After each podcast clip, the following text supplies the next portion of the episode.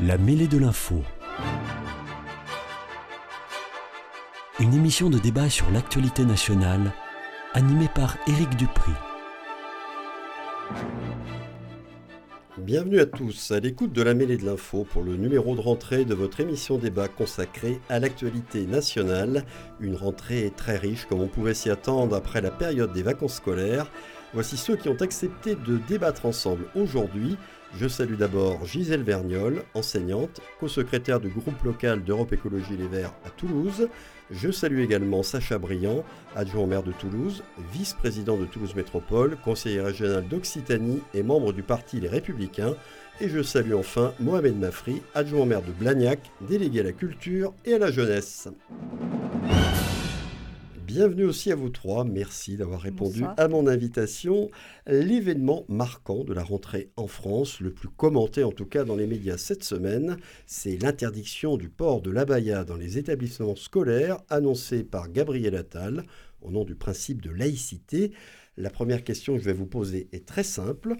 Indépendamment des arrière-pensées politiques que certains prêtent au nouveau ministre de l'Éducation nationale, approuvez-vous sa décision sur le fond et croyez-vous qu'elle sera respectée sans causer de problèmes dans les écoles, collèges et lycées? Et c'est Gisèle Vergnol qui va commencer. Euh, bah, je vous donne la parole, d'autant plus que vous avez été enseignante, donc vous savez vraiment de quoi vous parlez. Oui, bonsoir. Euh, oui, je sais ce dont je parle, puisque la fameuse loi qui, réglemente les signes euh, qui sont des signes prosélytes de, religion date de mars 2004, et j'étais encore enseignante à cette époque-là. Donc la loi est claire, hein, euh, la loi elle est claire. tous les signes qui peuvent re- relater d'un- d'un- d'une religion sont interdits à l'école. Donc c'est vrai que cette, euh, prise de parole du ministre, mais du, aussi du président, euh, moi m'a vraiment étonnée, et pas vraiment non plus, parce qu'en fait euh, j'ai vu quoi? Une sorte d'écran de fumée, pour ne pas parler de toutes les choses qui fâchent et de toutes les choses qui ne vont pas dans le système éducatif français. Donc là on a parlé de, de cette robe qui, que mettent certaines jeunes filles. Très peu, puisque d'après les chiffres donnés même par le ministère de l'Éducation nationale, ce sont 513 établissements qui seraient concernés. Je rappelle quand même que nous avons à peu près 48 000 écoles et un peu plus de 10 000 lycées et collèges. Donc c'est peu par rapport euh, au nombre d'écoles et collèges français. Euh, il a voulu évidemment re- replacer, euh, faire des coups de menton et dire que lui, il serait intransigeant sur ça. Non, il n'est pas intransigeant, il y a une loi et on doit appliquer la loi. Les signes euh, distinctifs d'une religion n'ont pas lieu à l'école. C'est tout.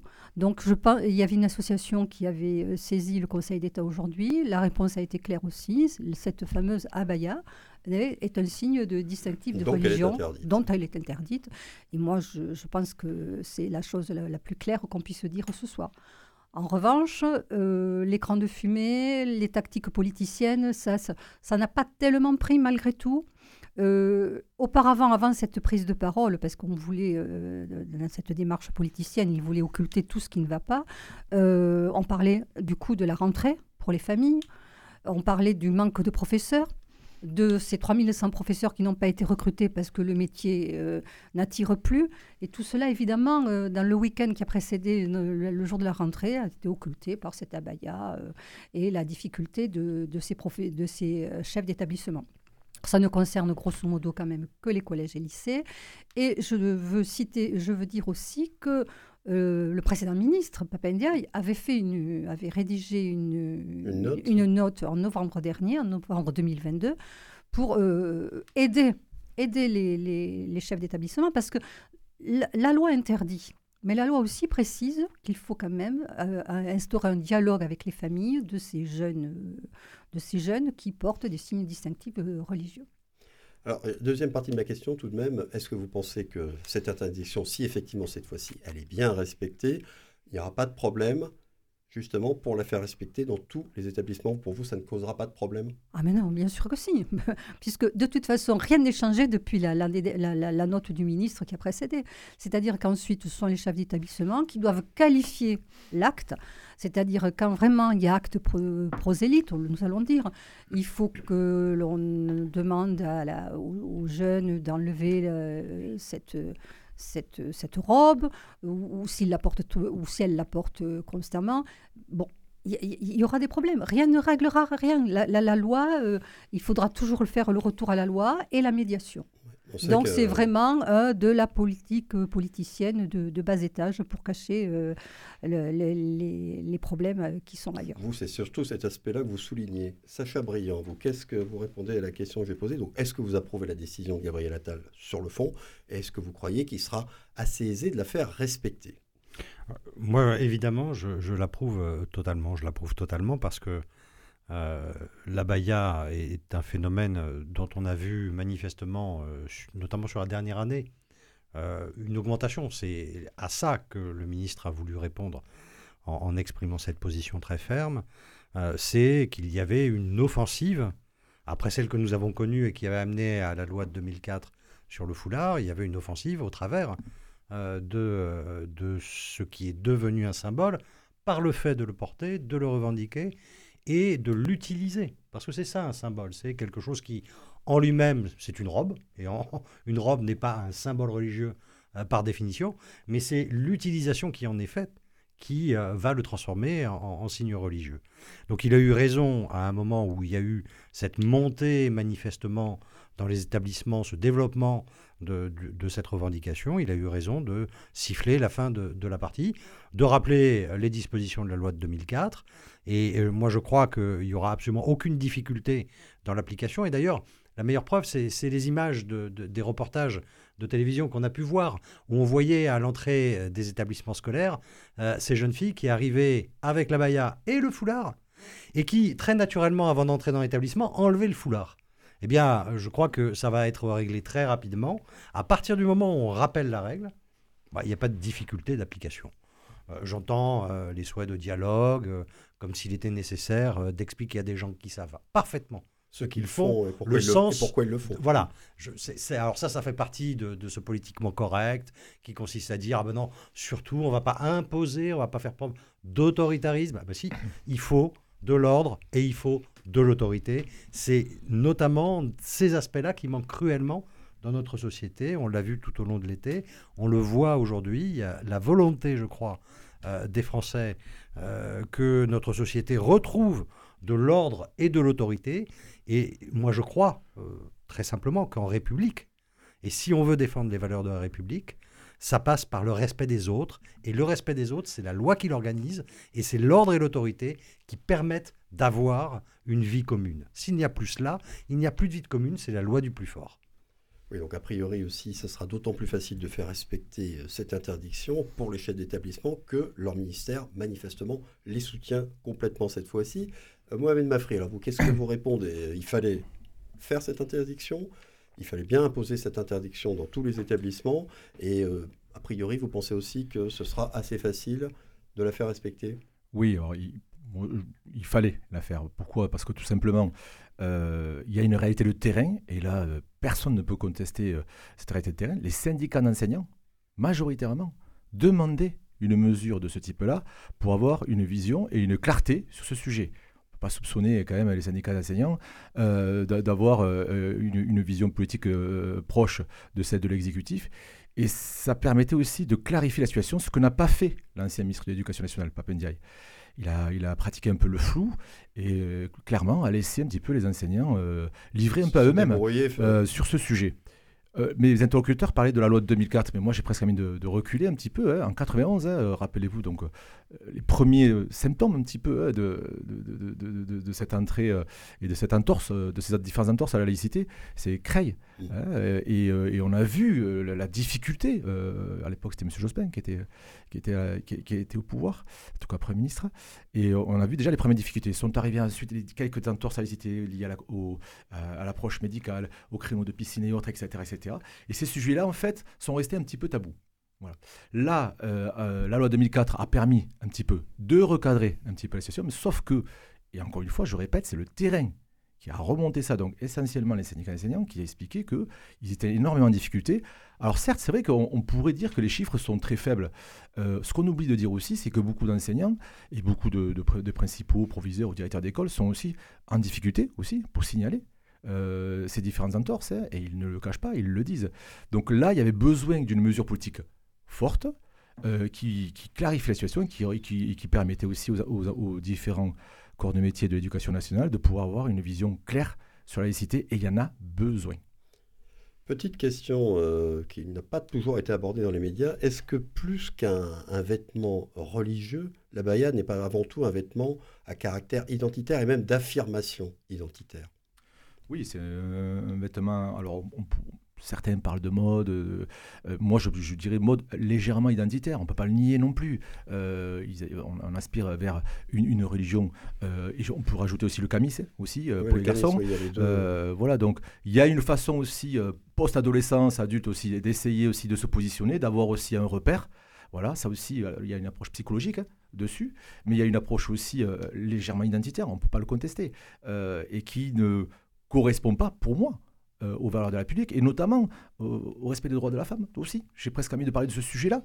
Euh, voilà, moi j'ai pas envie personnellement. voilà, on, parle d'égalité femmes-hommes, on parle de tous ces sujets-là. Je pense que très tôt il y, a, un besoin politiquement, que ce soit d'une petite collectivité locale jusqu'au ministère de l'Éducation nationale, d'avoir ces valeurs-là qui, symbolisent les lumières, hein, tout simplement aussi, et les valeurs de la République, et qui fait que nous sommes quand même dans un pays qui, permet aussi de pouvoir s'exprimer sur tous les sujets.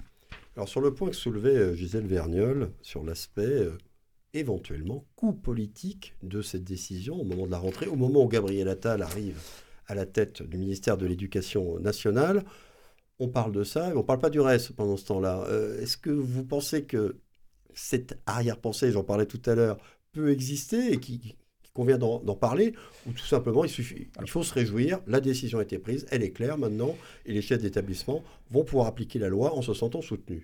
Alors, sur les coups politiques, je vais peut-être vous faire rire, mais euh, cet été, il y en a eu beaucoup. Euh, sur, par exemple, vous allez voir, je vais aller un peu plus loin, mais on, reprenons les universités d'été. Euh, politiques, notamment VL, LFI et autres. Et, voilà. Et bon, on voit le rappeur Médine. On a vu le, le, buzz que ça a fait. Là, pour concernant Gabriel Attal, je ne peux pas contester, que sur le fond, c'est un coup politique aussi.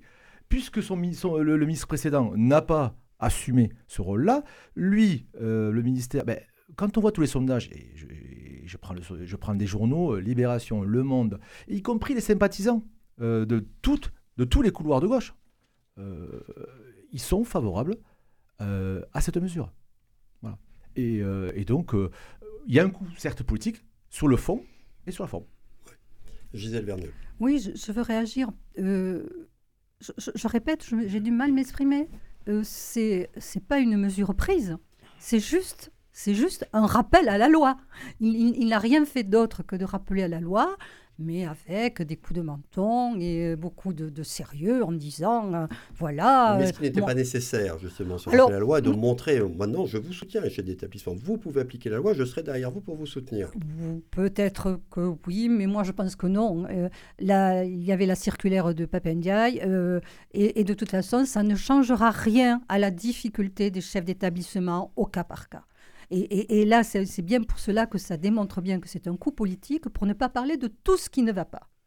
Les seules choses dont va parler le ministre et le président, puisque maintenant, je ne sais plus si on doit parler d'un ministre de l'Éducation nationale ou de deux euh, euh, dans notre pays, euh, tout ce qui ne va pas, on n'en a pas très peu apporté alors la, presse, oui, ça en est fait écho, mais absolument pas. Nous n'avons pas eu de réponse sur le manque d'enseignants. Le manque de formation. Nous n'avons pas eu de, réponse sur la formation des maîtres. Nous n'avons pas eu de réponse sur le taux d'encadrement dans les écoles. Nous n'avons pas eu de réponse sur la, pérennité du métier de VSH, puisqu'on nous parle d'une école inclusive qui passe par ces accompagnements pour les élèves en situation de handicap. Toutes ces choses-là, ah si, ah si. Nous avons eu des choses, mais qui sont très passéistes j'aurais dit même élitiste aussi. Passéiste, ce sont les évaluations. Alors là, euh, nos, gamins vont être évalués constamment. Est-ce que évaluer va changer l'échec scolaire en France? Je rappelle que nous, sommes un pays où dans l'éducation nationale, on évalue sans cesse ou le retour aux fondamentaux, la fameuse deux heures de plus de lecture en CP. Ce gouvernement, euh, après les changements de ministre, euh, sa feuille de route, c'était le concret. Alors on nous fait du concret, on nous fait du concret. Là, pas d'abaya, c'est du concret, sauf qu'il y a la loi derrière. Donc euh, euh, le Conseil d'État a recadré sur la loi. Le concret, c'est deux heures de plus de lecture en CP.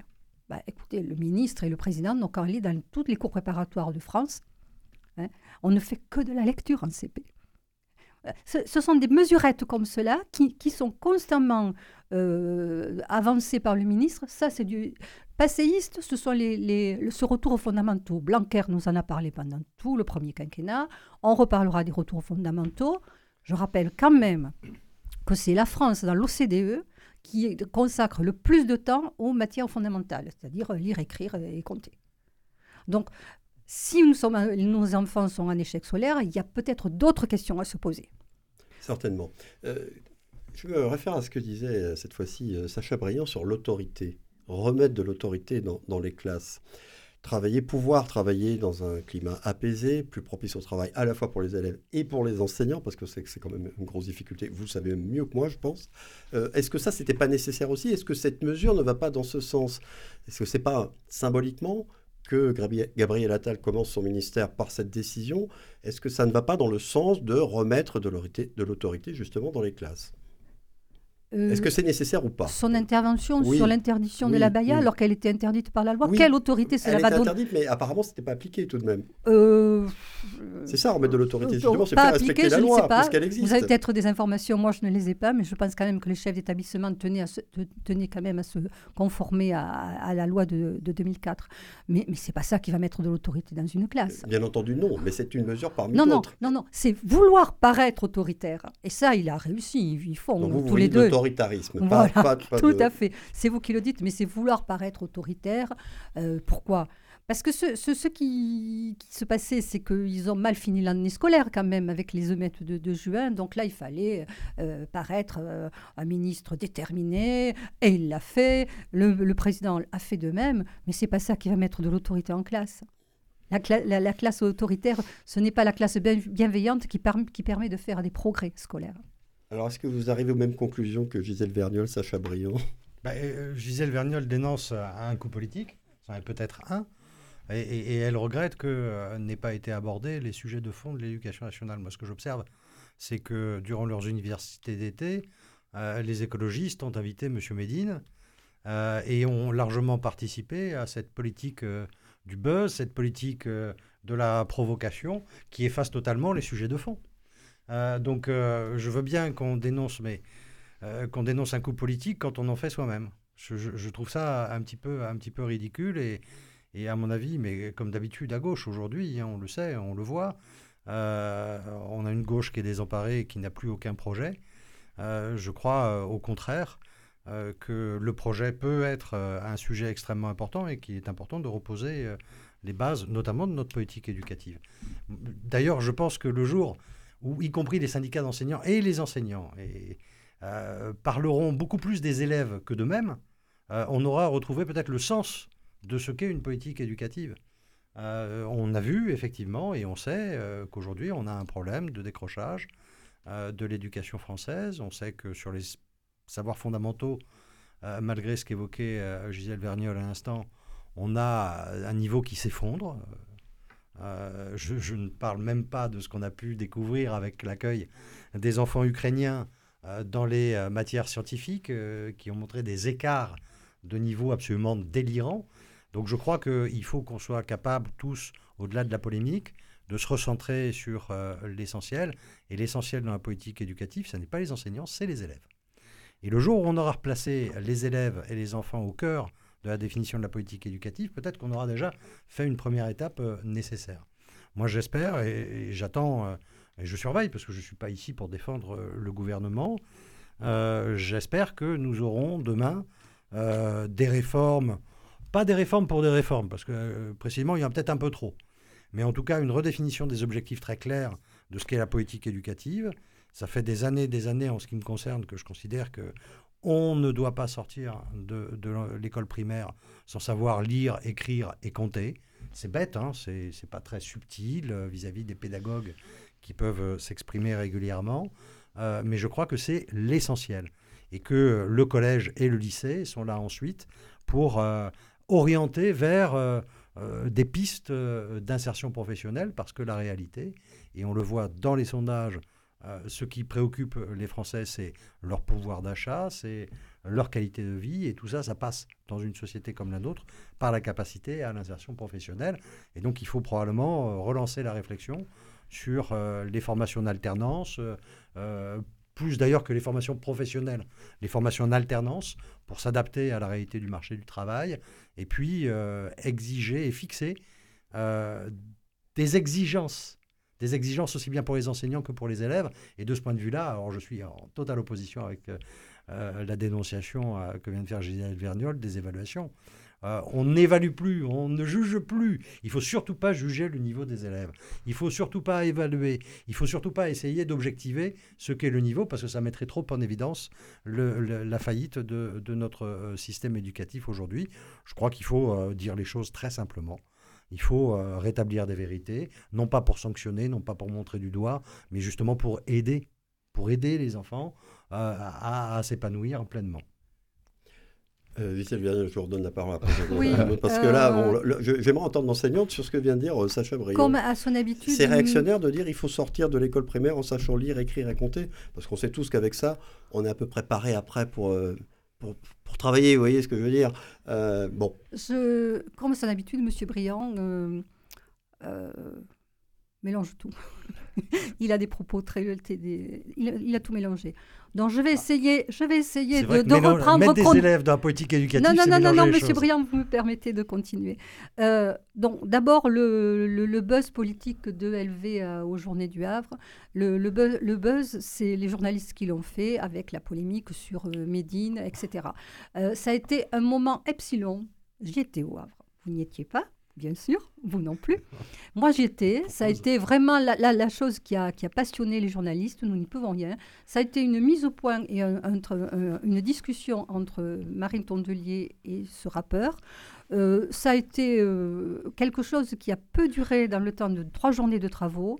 Il y a des sujets très importants qui ont été évidemment euh, abordés sur l'eau, la raréfaction de l'eau, sur le, réchauffement climatique, sur tout ce que font les maires écologistes dans les villes et tout comment ils combattent cette, cette, cette, ce réchauffement climatique et cet été euh, impossible à vivre pour certains. Évidemment, au point de vue social, que ce réchauffement, climatique touche les plus précaires de, de, de, notre, de notre société. Tout cela a été abordé, bien évidemment. C'est Médine qui a, qui a euh, remporté la palme du buzz euh, médiatique. C'est comme bah, ça, on n'y peut rien. C'est compliqué en invitant euh, ce personnage avec le curriculum vitae qu'il a que, que, ça passe inaperçu. C'est pas passé. C'est dommage. je suis d'accord avec vous. C'est dommage qu'on ne voulait pas de ça. Mais bon. Euh, on ne voulait pas. On, on, voulait aussi présenter nos futurs députés européens. Il y a des, vraiment des actions politiques. Candidat futurs députés européens. Ah ben, il y en aura dans le temps, et, et d'ailleurs, parmi ceux-là, il y a des sortants qui sont députés européens. Et des, donc, nous, nous, nous, avons beaucoup travaillé, et ce moment de, de, de, de, Médine et de ce rappeur et de la discussion très intéressante au point de vue du sens et du verbe avec Marine Tondelier, ça, ça a été une heure sur trois jours de, de, travaux. Donc, remettons les choses en perspective. Alors après, sur, sur l'école, sur euh, l'évaluation, euh, bah écoutez, Monsieur Briand, vous pourriez être ministre de l'Éducation nationale. Ah. Parce que alors, vous donnez du vent et du flanc surtout. Qui sait? Voilà, peut-être un jour, peut-être. Parce que franchement, c'est l'évaluation, elle, elle, l'évaluation, il y en avait euh, déjà sur trois niveaux de classe, on en aura sur six niveaux. Ça change, ça changeait quoi l'évaluation des enfants? Évaluer un enfant en CP, c'est mettre la pression sur la famille, c'est mettre l'enfant déjà devant une réalité de, de, de, d'échec ou de réussite mmh. ou de réussite c'est vraiment pas ce qu'il faut pour qu'un enfant commence sa scolarité c'est une évaluation en CP c'est pour moi dramatique. En CM1 c'est la même chose. Et en quatrième on recommence. Et de toute façon des évaluations madame ma carrière j'en ai vu à tour de bras. Et, malgré tout nous plongeons dans les résultats PISA. Donc, ce n'est pas l'évaluation qui va faire que nos élèves seront meilleurs. Ce qui fera que nos élèves seront meilleurs, c'est penser la globalité de l'enfant dans sa scolarité. La globalité de l'enfant dans la globalité, c'est le temps de l'école, mais le temps d'ailleurs, et le temps avec la famille. Et il n'y a qu'un ministre qui a pensé l'enfant dans sa globalité. Vincent Payon.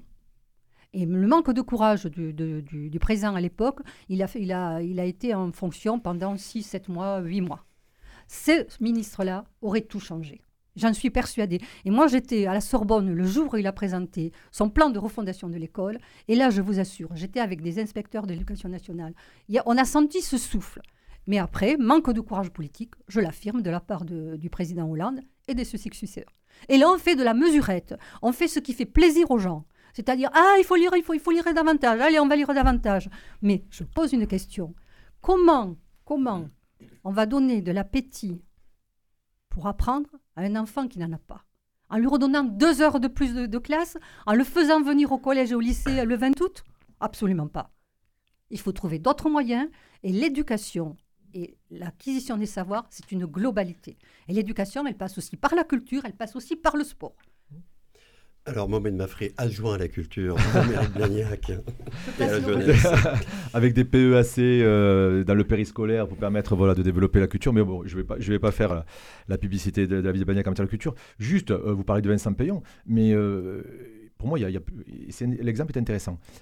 Dans la gauche, là, sur le sujet de la laïcité, il y a plusieurs formes de gauche.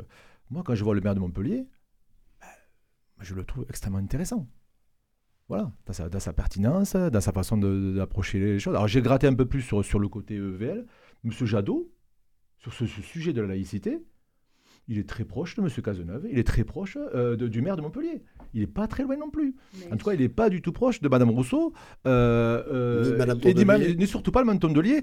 Et, et, encore, et juste pour, vraiment, après, j'ai pas du tout envie de polémique, trop polémique. Mais, mais vous, vous, avez compris quand même que j'étais quand même aussi moi euh, quelqu'un qui soutenait la laïcité. C'est pour ça que je vous tendais la perche. C'est pour ça que je tendais la perche. Mais euh, mais quand même, vous pouvez pas nous empêcher de croire que quand même amener Médine, c'était quand même faire du buzz. C'est dommage, ça, sachant quand on connaît le personnage, d'autant plus que des rappeurs, je peux vous dire, moi j'ai fait le Rose Festival, il y avait de quoi faire. Franchement, c'est dommage. Il y avait des, jeunes et moins jeunes qui étaient très bons et qui avaient un potentiel très large pour pouvoir débattre. Et, nos locaux, tout simplement. Big Flo Oli, voilà, ça, aurait été intéressant. En tout cas, sur la partie jeunesse, voilà. Et là, sur Medine, quand même, bon, moi, franchement, c'est une erreur. Euh, voilà. ensuite, sur, les, symptômes, beaucoup d'éléments ont été cités sur lesquels j'adhère. Euh, d'autres sujets euh, qui sont pas, intrascolaires, enfin, pas intra dans les murs de l'école. la carte scolaire. C'est un sujet sur lequel aussi euh, toutes les villes hein, euh, doivent être aussi confrontées. Et je pense qu'à mon avis, euh, le ministère de l'Éducation nationale, si j'avais un, un, conseil de l'aide très modestement, c'est d'appuyer ce sujet-là, parce que sans cela aussi, euh, ben, on continuera à avoir une France parallèle scolaire euh, avec euh, une partie quartier petit de la ville et les résultats qui sont très difficiles à obtenir parce qu'on concentre toute la misère du monde sur ces lieux-là. et de l'autre côté, des gens qui, soit qui la contournent, tout simplement, la carte scolaire, soit ben, qui bénéficient aussi eh ben, d'une mixité plus sociale, moins, moins de difficultés aussi. Voilà, ce sujet-là, il faudra avoir du courage politique aussi pour l'affronter, qu'on soit de gauche ou de droite. Hein. ensuite, on est sur des phénomènes de société aussi où on a de plus en plus de femmes seules qui enseignent aussi, qui sont là avec leurs enfants. Euh, peut-être aussi, il faudra étudier aussi le rôle des papas aussi, euh, par moment. c'est des sujets aussi. familial que soulevait voilà. C'est des sujets qu'il faudra tout cela compléter avec tout ce qui a été dit là. La France a changé par rapport à il y a 30 ou 40 ans, hein, attention. Hein. Voilà. Mais l'autorité, pour moi, c'est pas un gros mot. Euh, au contraire, et, dans les couches populaires, l'autorité. Ils en attendent aussi, je pense. J'ai grandi à la Cité Madrid. je, voilà, je, peux vous dire que l'autorité de, de, mes parents, mon, mes parents qui voilà, modeste smicard, était nécessaire pour moi pour évoluer. Voilà. À quelle heure tu rentres à quelle heure on As-tu bien travaillé? As-tu bien travaillé As-tu as -tu respecté ton enseignant Es-tu bien, es -tu bien rentré à telle heure après le sport, etc. etc. Ce sont des valeurs euh, voilà, qui sont euh, rationnelles et qui permettent aussi à des jeunes enfants de pouvoir évoluer et d'être balisés aussi dans leur future vie. Alors pour revenir... Euh, à des aspects plus vestimentaires. L'interdiction de la baya a, a, relancé un peu le débat sur la possibilité d'imposer aux élèves un uniforme à l'école. Hein. Et le président, Emmanuel Macron, euh, en a parlé. Lui, il a préféré parler d'une tenue unique. Est-ce qu'il faut, selon vous, Gisèle Vergnol, de par votre expérience, explorer et peut-être tester euh, cette éventualité d'une tenue unique à l'école alors je Ou est-ce que là aussi, c'est encore un écran de fumée qui, qui ne va résoudre oh, absolument rien des problèmes de fond. Euh. Excusez-moi, c'est revenu régulièrement du temps de, Jean-Michel Blanquer. Euh, la, première dame en a parlé, elle, elle voulait une, tenue patristoune. C'est très politique, ça. C'est dans, dans la démarche politique que ça m'avait beaucoup euh, interpellé.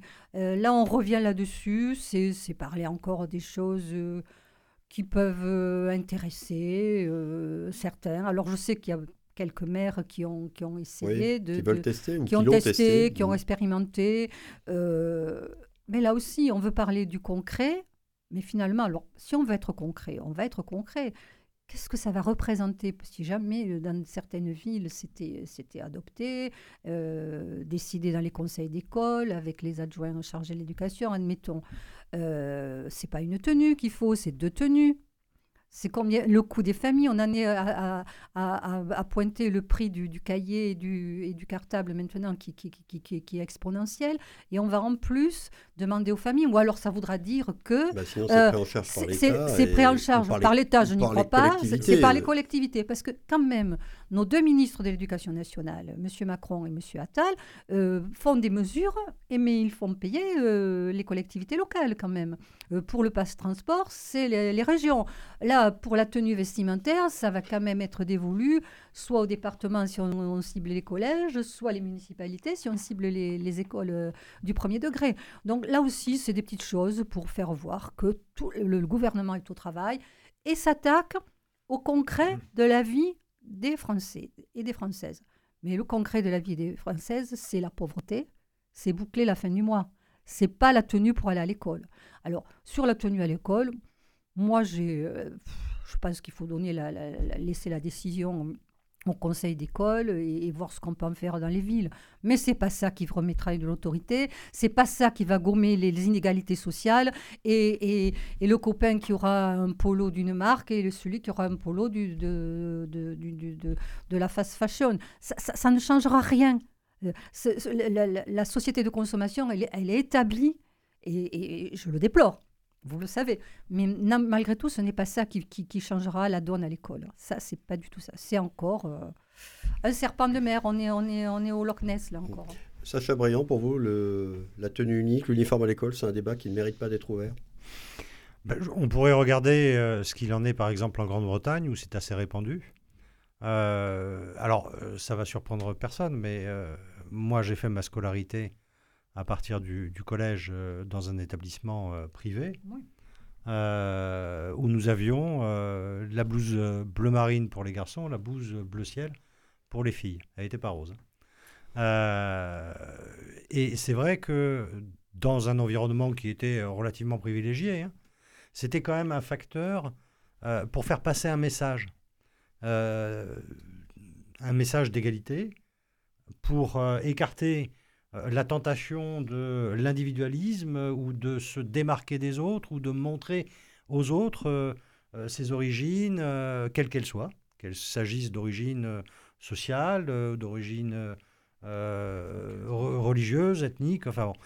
Donc dans cette dimension-là qui ne m'apparaît pas quand même fondamentale, hein, c'est pas pour moi un sujet essentiel, mais personnellement j'y suis pas, pas du tout opposé pas du tout opposé, et, je pense que ça, peut s'inscrire dans d'autres choses, mais ça n'est pas ça, euh, pour moi, le cœur, le cœur du sujet. Le cœur du sujet, euh, contrairement à, ce qui a été exprimé euh, par Gisèle Verniol, c'est la qualité de l'enseignement, c'est les résultats scolaires, et c'est la capacité qu'on aurait à, retrouver le niveau qui, était encore constaté il, y a, quelques années seulement.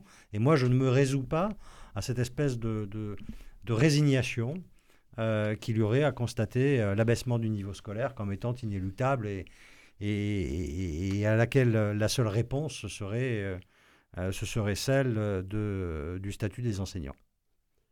Mohamed Mafri sur la tenue unique. Alors, sur la tenue unique, votre position. alors d'abord, pour moi, c'est un problème de forme. Le sujet a été amené à travers le mot uniforme déjà, euh, vous vous adressez à des jeunes. Euh, oui. Moi, bon, euh, j'ai pu, pu, faire la rentrée, puis aller au lycée, l'UT, etc.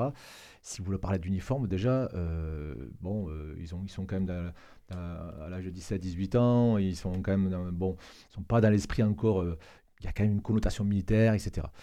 Pour autant, moi je pense qu'il faut tester. Il faut tester pourquoi? Parce que, d'abord, un, ça ne résoudra pas, bien sûr, le problème, les la ça c'est évident. Celui qui dit le contraire, il ment, voilà, ou elle ment. Bon, voilà, donc ça ne résoudra pas. Par contre, on sent euh, on, a, parlé d'autorité publique, euh, d'autorité à l'école.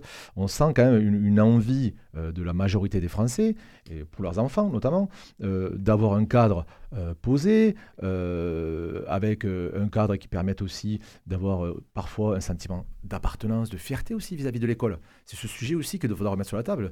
que ce soit dans un quartier populaire ou un quartier aisé, il est important que, son enfant soit, soit fier de son école, soit aussi, je parlais de sentiment d'appartenance, au-delà de l'aspect consommation, c'est aussi euh, euh, peut-être aussi là euh, de la part des élus locaux aussi être créatif aussi sur ce sujet. Hein. on parlait tout à l'heure des, pays anglo-saxons comme, comme l'Angleterre. Dans, dans certaines villes populaires, ils n'ont pas hésité à, à contacter des couturiers ou autres, etc., pour travailler avec leurs avec les enfants, ce sujet. Voilà. Donc la façon dont il a, il a, il a été amené, euh, je l'ai trouvé un peu dommageable, parce que c'est posé comme ça, puis bon, sans aussi un petit coup politique aussi, allez, je ne pas non plus. Par contre, sur le fond, moi je demande à ce que ce soit essayé. Et ce que je suis très satisfait aussi que plusieurs collectivités, et pas uniquement de droite, ont demandé, suis très, très, agréablement surpris que la ville de Marseille souhaite euh, tester ce sujet-là via, via son adjointe Samia, Samia Gali.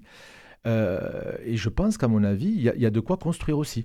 Euh, un exemple aussi, quand on voit euh, qu'on a investi auprès de Christian, de Christian Dior pour les trains, ce sujet-là aussi, on a les plus grands couturiers, etc. Est-ce qu'on peut aussi pousser cette réflexion-là et amener ce sujet aussi qui permet de façon attractive par rapport aux enfants? Et dernier point, par rapport au coût. Euh, moi, je pense aussi à la tarification aussi euh, des services au public. Euh, on utilise le quotient familial, etc. Tous ces sujets-là.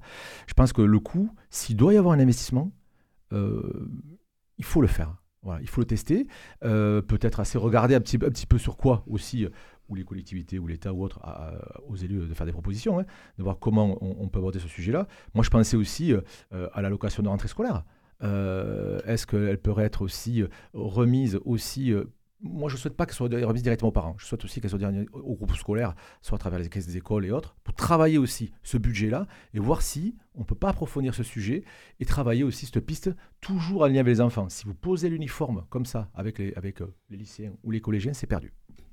Gisèle Vernier, je vous donne le mot de la fin sur euh, euh ce Le mot de la fin ou non, parce que je pense que ce, sujet reviendra. Parce le que mot de la fin pour aujourd'hui. Voilà.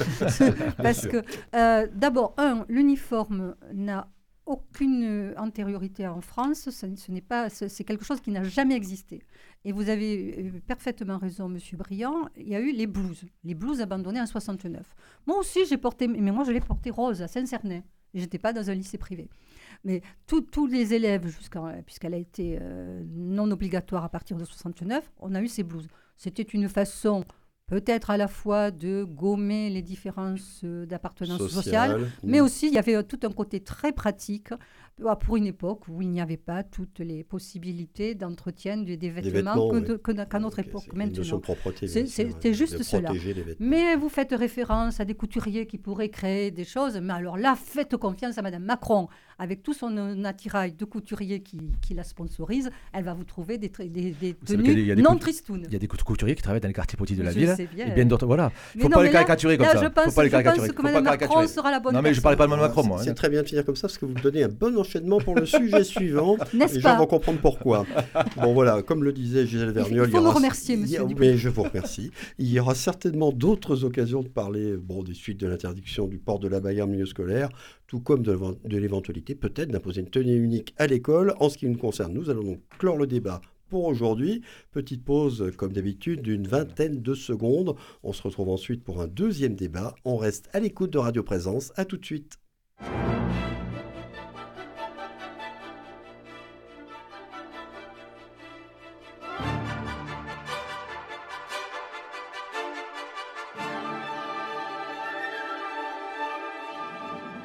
La mêlée de l'info, Éric Dupri. Le second débat de cette mêlée de l'info, toujours en compagnie de mes trois invités, Gisèle Vergnol, Sacha Briand et Mohamed Mafri. Second débat autour d'une polémique toute récente. Bernard Arnault, le PDG, célèbre PDG du non moins célèbre groupe LVMH, une des personnes les plus riches du monde, on dit même qu'il serait peut-être aujourd'hui l'homme le plus riche du monde, a annoncé il y a quelques jours sa décision de faire un don de 10 millions d'euros au Resto du Cœur, alors que l'association fondée par Coluche rencontre de gros problèmes financiers. Rapidement, des voix se sont élevées, entre autres celles d'élus de la NUPES, Europe Écologie Les Verts et la France Insoumise pour relever et critiquer le côté coup de com, encore un, de cette annonce en pointant le fait que ces 10 millions représentaient une part dérisoire de la fortune de Bernard Arnault, qui ferait ainsi de la charité à bon compte. Que vous inspirent ces réactions et cette polémique de celles dont la France a le secret dès qu'il s'agit d'argent et notamment de l'argent des milliardaires? Alors Sacha Briand, on n'aime pas les riches en France? Ah manifestement non, mais... Euh, je crois que cette polémique qui vient, hein. qui vient en vérité euh, de, des élus euh, de la France insoumise témoigne et, démontre, rappelle, parce que je crois qu'on a, on a l'occasion assez régulièrement de le constater, de, leur médiocrité intellectuelle. On devrait se satisfaire que M. Arnaud et sa famille fassent ce don. On devrait se satisfaire d'avoir en France des gens qui sont riches, parce que malgré tout, le fait qu'il y ait des gens qui soient riches euh, montre qu'il y a quand même derrière euh, des créations de richesses euh, qui profitent bah, aux salariés. Le groupe de Bernard Arnault, je crois, c'est 100 ou 150 000 salariés en France. et d'ailleurs, on a vu fleurir sur certains réseaux sociaux des critiques des, des, messages, par exemple, de Madame Aubry, euh, qui, euh, voilà, oui, oui, qui, euh, qui, qui, se contredisait manifestement en disant que il allait récupérer 66% sur ses impôts alors qu'il ne payait pas d'impôts en France. Donc ça, ça, montre bien que même en faisant un message de, de, 14 mots, ils ne sont pas capables d'éviter de se contredire. tout ça est, bah, surtout que faux. tout ça est lamentable. voilà. Donc on a des gens en France qui sont riches, tant mieux. Je ne crois pas que l'existence des riches est lié à l'existence des pauvres et que si les uns disparaissaient, les autres euh, disparaîtraient également. Bien au contraire. Donc euh, je crois que euh, ce qu'il faut, c'est se féliciter de ce qui est un geste qui ne lui coûte certainement pas une situation difficile à la fin du mois. Mais je alors j'ai plus en tête la fortune de Bernard Arnault. C'est plus de 200 milliards d'euros. Alors oui, d'accord. En plus, bon, il faut pas oublier que c'est une valorisation.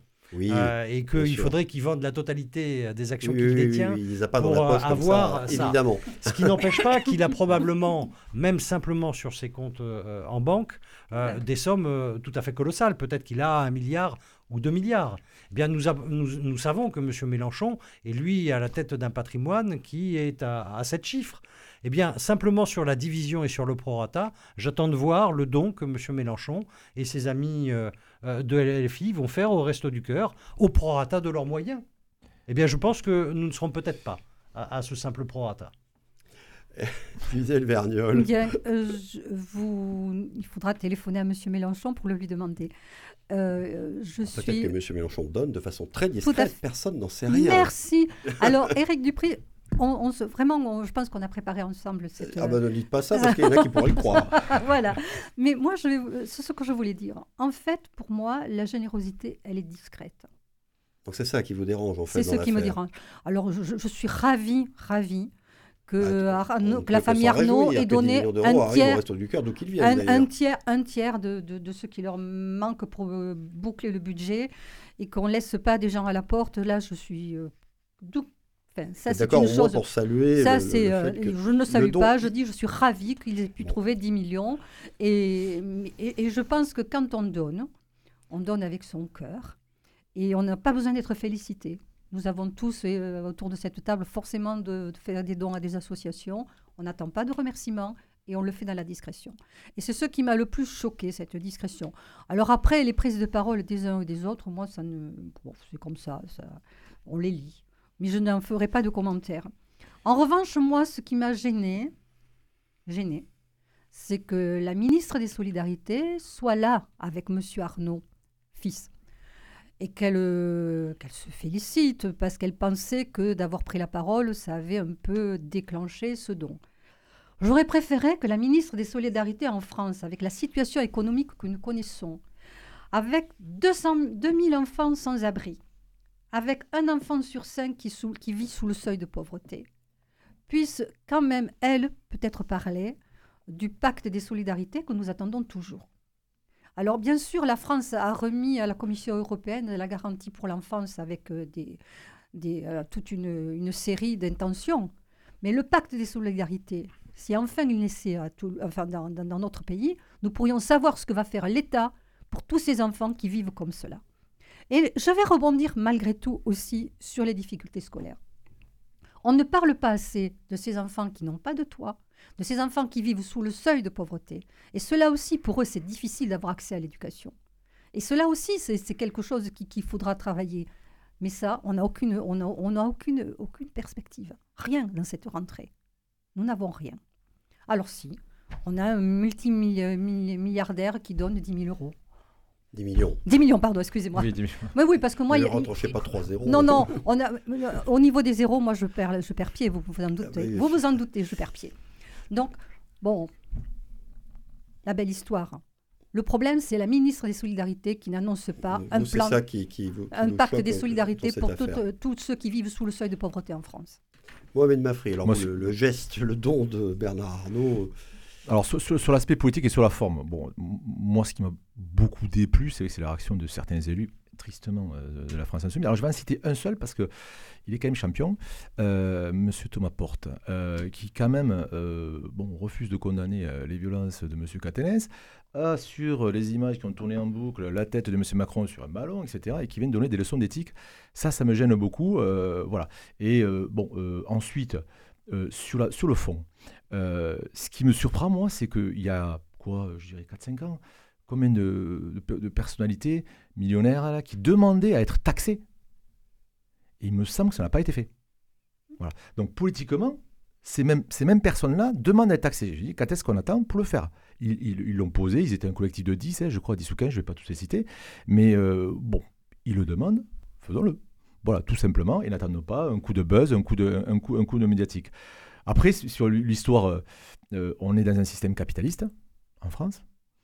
Euh, et euh, bon, Bernard Arnault, c'est quand même bon, l'un des, hommes les plus riches et de France et du monde. C'est vrai que dans beaucoup d'autres pays, des gens s'en réjouiraient d'avoir l'homme le plus riche du monde. Voilà. Euh, on peut, il peut légitimement retourner lui-même aussi qu'il est force de création d'emplois, pas le contester non plus. voilà, donc, donc de, de, de, rentrer dans les critères positifs quoi, du système capitaliste. Euh, et, permettre aussi de générer des dynamiques dans, une, des, zones d'attractivité économique du territoire donc qui, en ont, besoin. Voilà, et, indirectement, il fait rayonner aussi, euh, parfois aussi, euh, l'image de la France. Bon, ensuite, sur la fiscalité, Bon, si en effet, comme pourrait le, le sous-entendre certains députés, euh, je pense qu'on a quand même d'excellents fiscalistes, fiscalistes, en France pour voir si oui ou non ce monsieur euh, donc, euh, a déjà franchi la ligne rouge. Et dans ces cas-là, j'espère qu'on pourra le sanctionner. Mais là, pour l'instant, bon, je pense que accepter ce don-là et passer, passer un, un, temps fou sur le réseau et notamment sur Twitter pour le pour le tabasser. Et euh, bon, j'en vois, pas la plus-value, personnellement, surtout l'appel. Après l'appel des Restos du Cœur, d'ailleurs, il n'y a pas que les Restos du Cœur qui sont en difficulté. Euh, ça aussi, il faut le rappeler. Euh, voilà, et puis sur, j'attends aussi, oui, on est dans une situation, dans un contexte d'inflation économique difficile. J'espère que cette nouvelle gouvernance-là euh, va travailler ce, plan de pauvreté qui sera nécessaire. Ce que je disais de façon un peu provocatrice au départ, lorsque j'ai posé la question à Sacha Briand, en France, on n'aime pas les riches. Vous pensez que c'est un cliché, ça, ou ça, ça existe? Je pose la question si bien Mohamed Mafrique à Gisèle Verniol. Euh, ça, existe. On n'aime pas les riches ouais. Par rapport à d'autres pays, j'entends. Hein. On les jaloux. Enfin, pays anglo-saxons, c'est pas du tout la même mentalité. Non, c'est pas la même mentalité. C'est pas du tout la même mentalité. Donc, euh, les riches, et on pourrait étendre à ça ceux qui, ceux qui, réussissent, comme on dit, avec tous les guillemets qu'on peut. Mais ceux qui réussissent, mais alors dans ces cas-là, alors euh, on va être nominatif et puis aussi on, est dans ce, je te parlais tout à l'heure des pays des Lumières, de cette chance de, dans un pays où on, peut s'épanouir, qu'on soit un enfant de bourgeois ou un enfant issu de l'immigration. Deux exemples. Quand vous avez Moed Altrad, mmh. oui, quand on sait d'où il vient, un bédouin. Euh, voilà, euh, qui a fait ses études à Paris avec De Francisou, dans les charmes de Bonne, etc. Donc quand on voit le résultat. Qu'on l'aime ou qu'on l'aime pas, ce personnage, Mourad Boudjelal, pareil. Euh, qui vit euh, dans le quartier de Toulon, le Chicago, un des quartiers les plus, euh, les, plus dangereux de France, avec 10 enfants. voilà. J'ai insisté qu'on aime qu'on n'aime pas ce personnage. Hein. pour autant, on peut pas contester. bon voilà, qui fait partie aussi, qui a fait partie au moment des hommes les plus riches de France. mais qui, qui, qui ça a permis aussi les valeurs aussi de la République, l'éducation, le système aussi d'éducation nationale à la française, qui a permis aussi à ce monsieur de s'investir dans la bande dessinée euh, euh, et de, de, s'épanouir et de s'enrichir. Voilà. Et ces exemples-là, je trouve qu'on n'en parle pas assez. Bah oui, je trouve qu'on n'en parle pas assez. Ça rappelle aussi que c'est la France qui peut être une chance, plus que des gens qui sont des chances pour la France. Ce terme est toujours un peu. ce sujet-là, je trouve que voilà. Et je, voudrais que ce sujet-là, on l'apporte aussi dans les quartiers populaires parce que euh, on, ne, on, ne, sait pas. On, raisonne souvent par, par perfusion financière publique, sauf que on peut aussi rêver on peut aussi exister. Je, et je pourrais vous citer le nombre d'acteurs euh, de footballeurs professionnels et autres, on pourrait la lister, et vous allez voir, euh, dans cette, dans cette partie-là, ils, sont loin d'être pauvres. Vous, Gisèle Vernol, quand on dit qu'en France, on n'aime pas les riches... Bah, écoutez, moi, je, me méfie toujours des... Euh, des formules toutes faites, comme ça des, Comment dire, des, des, opinions qu'on véhicule sans, fondement. Je ne, je ne, pense pas qu'on déteste les, les riches. Je ne le vois pas comme ça. Moi, ce qui me choque le plus, et je pense que ça choque beaucoup de Français, c'est le ratio entre ceux qui, qui, qui, vivent très bien et qui n'ont pas de problème, les très très riches, et le ratio de ceux qui, euh, qui sont en repas maintenant. c'est ça. Et il y en a de plus en plus. Et il y en a de plus en plus. Moi, c'est ça qui me choque. Moi, ce n'est pas les riches. Bon, euh, moi, dans la mesure où tout le monde peut manger à sa faim et a un toit sur la tête et, peut amener ses enfants à l'école, moi, c'est pas ça le problème. C'est pas les riches les problèmes. Le problème, ce sont ceux qui sont mal en ce moment. il y en a de plus en plus. Alors, on va conclure sur le, ce second débat. Il nous reste un petit peu de temps encore pour vos coups de gueule ou vos coups de cœur du moment. C'est une rubrique de l'émission. On n'a pas toujours le, temps, justement, de, de l'aborder. Eh bien, tiens, c'est Sacha Briand qui va ouvrir le bal. Un coup de cœur ou un coup de gueule? Oh, moi, un coup de cœur euh, pour l'équipe de France de rugby demain, euh, qui va entamer euh, cette Coupe du Monde qui porte beaucoup d'espoir. Euh, pour euh, le rugby français et, qui, je crois, euh, s'inscrit dans une dynamique depuis les dernières compétitions. je serai comme beaucoup oh, hein, à regarder ce match demain soir. du pays sera devant son et, J'espère qu'ils marqueront un grand coup dès l'entrée de, de, cette Coupe du Monde. Voilà, donc le coup de cœur de Sacha Briand pour le 15 de France. Gisèle Verniol, coup de cœur, coup de gueule. Un coup de cœur qui... Ah, bravo, oui, oui, oui, c'est pour euh, l'annonce du nouvel album des Rolling Stones. Ah oui. Wow. 18 ans sans album, et voilà, les papilles nous ressortent un album. Et en plus, la chanson qu'ils nous ont dévoilée reflète un peu quand même euh, ma, mon attitude vis-à-vis de cette rentrée scolaire. C'est Angry. En colère. Oui, oui, oui, je, vois bien. ils sont octogénaires maintenant, les Rolling Stones. Hein. N'est-ce pas? Mais il ne désarme pas. Bon, alors, euh, Mohamed Mafri, est-ce qu'on va avoir donc un troisième coup de cœur? Ah oui, un troisième coup de cœur. Eh ben, voilà, on a eu un débat, de, on a eu un débat de haut niveau. là, donc, euh, troisième coup de cœur, moi aussi, ce sera le rugby, mais ce sera le rugby féminin. Voilà, parce que le rugby féminin à Blagnac, donc nous avons une équipe euh, qui est prête pour emporter, je l'espère, après trois échecs, la quatrième, la quatrième tentative d'être championne de France. On a quand même huit joueuses hein, de Blagnac. Euh, qui sont en équipe de France. De France oui. Vous savez, vous connaissez vous connaissez l'expression. aussi, qui est excellente aussi. Blagnac, fournisseur officiel de l'équipe de France, oui, oui, féminine, de rugby. voilà. Donc euh, oui, ou Toulouse aussi, mais un peu moins, un peu moins.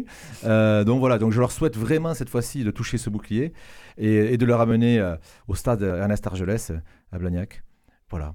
C'est pas Ernest Vallon, c'est Ernest, c'est Ernest Argelès. Argelès. Euh, ne pas confondre. Ne pas, confondre. Bon, alors puisqu'il nous reste encore du temps, vous voyez, finalement, euh, allez, je vais vous demander à tous un petit pronostic pour le match de demain soir entre la France et la Nouvelle-Zélande.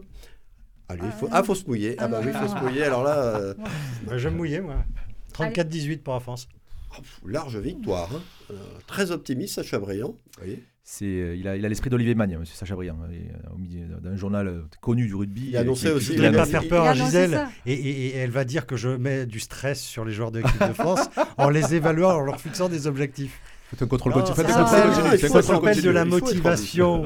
Ça s'appelle de la motivation. Ça s'appelle de l'ambition collective. Non, non, mais ça, on pourra jamais être d'accord parce que ça, c'est idéologique, en fait. C'est notre, notre ADN à tous les deux. Ah on ne pense pas la même chose. Une école, elle, est, elle est, bienveillante. D'abord, elle accompagne. Et ensuite, bien sûr que je ne suis pas contre. J'ai été une enseignante, je ne suis pas contre les évaluations. Mais il faut qu'elles viennent à, point nommé. Et là, ça ne elle ne répond ah, jamais à la question. Je peux ça pas. donne le diagnostic pour l'école, mais ça ne donne pas le ah, pronostic pour demain. J'allais venir, mais je n'aime pas être... Euh, euh, interpellé sans y répondre. Alors je ne demande pas un score, allez, qui, qui va gagner, tout simplement? Euh, ça sera difficile, mais ça sera, ça sera l'équipe de France. Ah, Avec notre capitaine régional. Et absolument. Bon, allez, euh, je, je vais pas être, je vais être moins ambitieux euh, que M. Brun et j'espère qu'il aura raison. Moi, je dirais 9-8. Je dirais. 9-8 Ouais. Mais c'est un score à l'ancienne. À l'ancienne, mais je- Ouais. Rappelez-vous du score de la finale, de la dernière finale. Ah, C'est joué à un point. euh, Euh, 2011, dou- c'est pas la euh, dernière, hein, 2011, c'est la dernière à laquelle on a 2011, participé. avec laquelle on a mais, participé, euh, ouais. oui, ça, va, ça être, ça va particulier être un match très tellement serré. Ils, ont tel- ils sont tellement analysés à la vidéo et autres, etc. Ils se connaissent par cœur. Euh, donc, euh, ça va être serré. Ah, vous avez, on voit que vous avez vraiment étudié la question, me- Maffrey, hein, euh, les vidéos. tout, euh. En 9-8, je ne m'attendais pas à un pronostic comme ça. Quand même. Ouais, ça va être serré. Parce que, Ça va être que serré. des coups de pied, euh, gagner qu'avec des coups de pied. euh, Ça se fait. Ah non, hein. 8, c'est un essai. C'est un essai et une- une pénalité. Ah oui, oui, oui, c'est pas. non, Un essai, 9-8, pénalité. c'est trois coups de pied. 9-8, 9, c'est trois coups de pied. de pied et euh, 8, Oui, oui, non, mais les- ça veut dire que les Français gagneraient avec, euh, avec des coups de pied. Bon, non, je peux pas. Je peux pas les, défenses, une- euh, les défenses vont, vont une- dominer une les attaques. petite victoire comme ça. Non, non. Je pense que ce sera plus large. Et moi aussi, je joue la France. Fin de ce numéro de rentrée, le 122e de la mêlée de l'info. Merci à vous trois d'y avoir participé et Bonne débattu soirée. avec beaucoup de conviction, mais dans les règles, viril mais correct. Je remercie également Christophe Aubry qui a réalisé cette émission. En attendant le retour de Coraline Camebrac dans quelques semaines à la technique, le podcast est disponible et téléchargeable dès maintenant sur le site de Radio Présence comme d'habitude. Et merci bien sûr à vous tous qui nous avez écoutés aujourd'hui. Rendez-vous jeudi prochain. Très bonne fin de semaine et bon week-end à tous.